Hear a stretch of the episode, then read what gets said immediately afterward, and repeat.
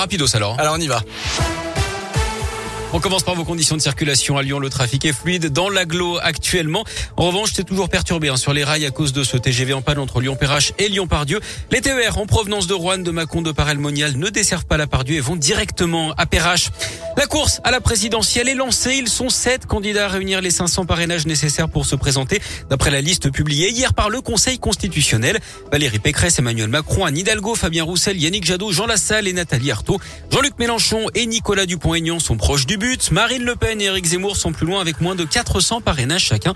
Je rappelle également que vous avez jusqu'à mercredi prochain pour vous inscrire en ligne sur les listes électorales. En mairie, l'échéance est fixée au vendredi 4 mars. Elle avait percuté trois piétons alors qu'elle conduisait ivre à Franchelin dans l'Ain près de Villefranche en décembre 2019. Une femme a été condamnée à un an de prison dont six mois avec sursis. Elle ne s'était pas arrêtée au moment des faits, s'était rendue un peu moins de deux heures plus tard à la gendarmerie. Ce soir-là, elle avait bu une dizaine de verres de vin avant de prendre la route et de percuter cette famille qui marchait le long de la route.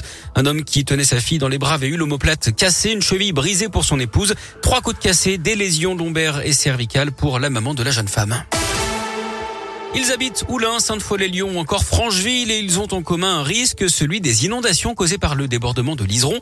En 2003, des centaines de foyers avaient d'ailleurs été touchés par la crue de la rivière. Depuis, les élus s'organisent pour empêcher de tels phénomènes. D'ici la fin de l'année, les travaux menés aux abords de l'Iseron permettront de garantir une protection plus importante, mais le risque d'une crue centenale n'est pas écarté. Le projet d'un barrage à Francheville tel qu'il a été pensé a été récemment abandonné. Les élus travaillent donc à d'autres possibilités, mais sans rien exclure pour autant. Jean-Charles Collas est le président de la structure qui gère l'aménagement et la gestion de la rivière. Nous, on n'exclut aucune solution. Euh, je ne peux pas vous assurer aujourd'hui qu'on pourra faire un barrage, mais euh, si on peut en faire un, et s'il amène une meilleure protection euh, pour un coût supportable euh, économiquement, écologiquement et socialement aux populations, on le fera. On n'a jamais dit qu'on arrêterait tout projet. L'idée, c'est d'améliorer la protection sans totalement détruire l'environnement ou en le faisant de manière mesurée et compensée. Les élus souhaitent aussi améliorer la prévention des risques avec les riverains concernés notamment dans l'aménagement des maisons et l'intervention des secours. Des exercices sont d'ailleurs régulièrement organisés avec les pompiers du Rhône. Un acte de bravoure à Lyon. Deux jeunes n'ont pas hésité à sauter dans la Saône hier dans le 5e arrondissement pour sauver une femme qui tentait de mettre fin à ses jours.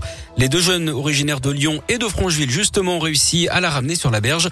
La victime a été prise en charge en état d'hypothermie par les pompiers, mais ses jours ne sont pas en danger. On passe au sport avec la Ligue des Champions et la défaite hier de Lille sur la pelouse de Chelsea en huitième de finale. Allez 2-0 en tennis, fin de l'aventure pour Caroline Garcia à Doha. La Lyonnaise a perdu en 2-7 au deuxième tour contre l'Américaine Coco Gauff. Et puis du basket, ce soir, huitième de finale, allez d'Eurocoupe pour l'Asvel féminin. Les Lyonnes jouent à Lublin en Pologne à 18h.